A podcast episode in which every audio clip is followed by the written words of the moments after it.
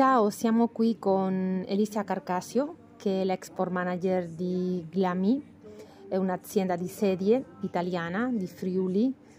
È un, una nuova fascia eh, del design, è nuova, un nuovo personaggio in questo podcast che noi, noi abbiamo del design e, e lei eh, ha tanta esperienza eh, nel settore del mobile e anche eh, nelle aziende italiane.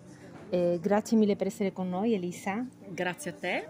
E, niente, eh, noi vogliamo conoscere questo nuovo marchio di design, eh, Glami, che lavora eh, con le sedie e che ha anche una tradizione di produzione indietro, è certo?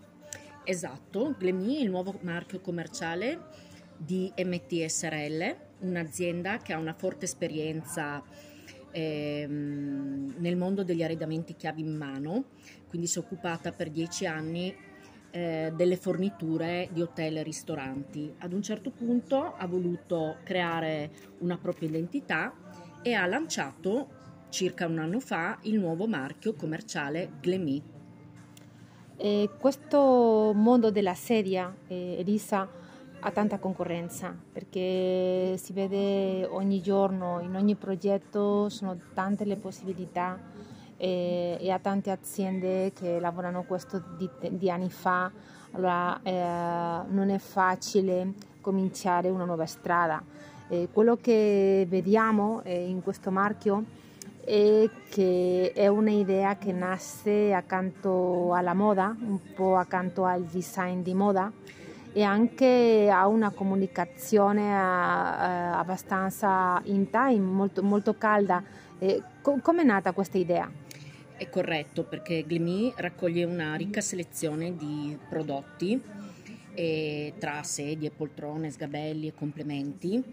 Ogni prodotto è unico ed è caratterizzato da una forte impronta fashion e da richiami al cinema degli anni 60 Ogni oggetto della collezione, ne abbiamo 20, ha una sua personalità diversa e racconta una storia ed anche un'emozione che i nostri designer internazionali hanno voluto trasmettere. È proprio un brand per gli amanti dello stile, per quelli che vogliono essere sorpresi e vogliono sorprendere. Eh, ok, noi siamo sorpresi per, questo, per questa collezione che veramente emoziona e, e anche abbiamo la fortuna di eh, lavorare insieme per vari giorni in questo mercato. E, Elisa è a Lisbona adesso e abbiamo avuto la fortuna di lavorare insieme, di visitare i clienti, di sentire un po' il prodotto qui. Eh, come lo hai visto? Com- come hai visto questo mercato, Elisa? Sono rimasta positivamente colpita eh, perché ho, eh, ho, proprio vissuto delle reazioni positive mh, da tutti i potenziali clienti che abbiamo visitato, i quali hanno commentato il nostro catalogo come un catalogo fresco, ricco e sicuramente con una personalità e uno stile e un design diverso dai soliti prodotti che si vedono sul mercato.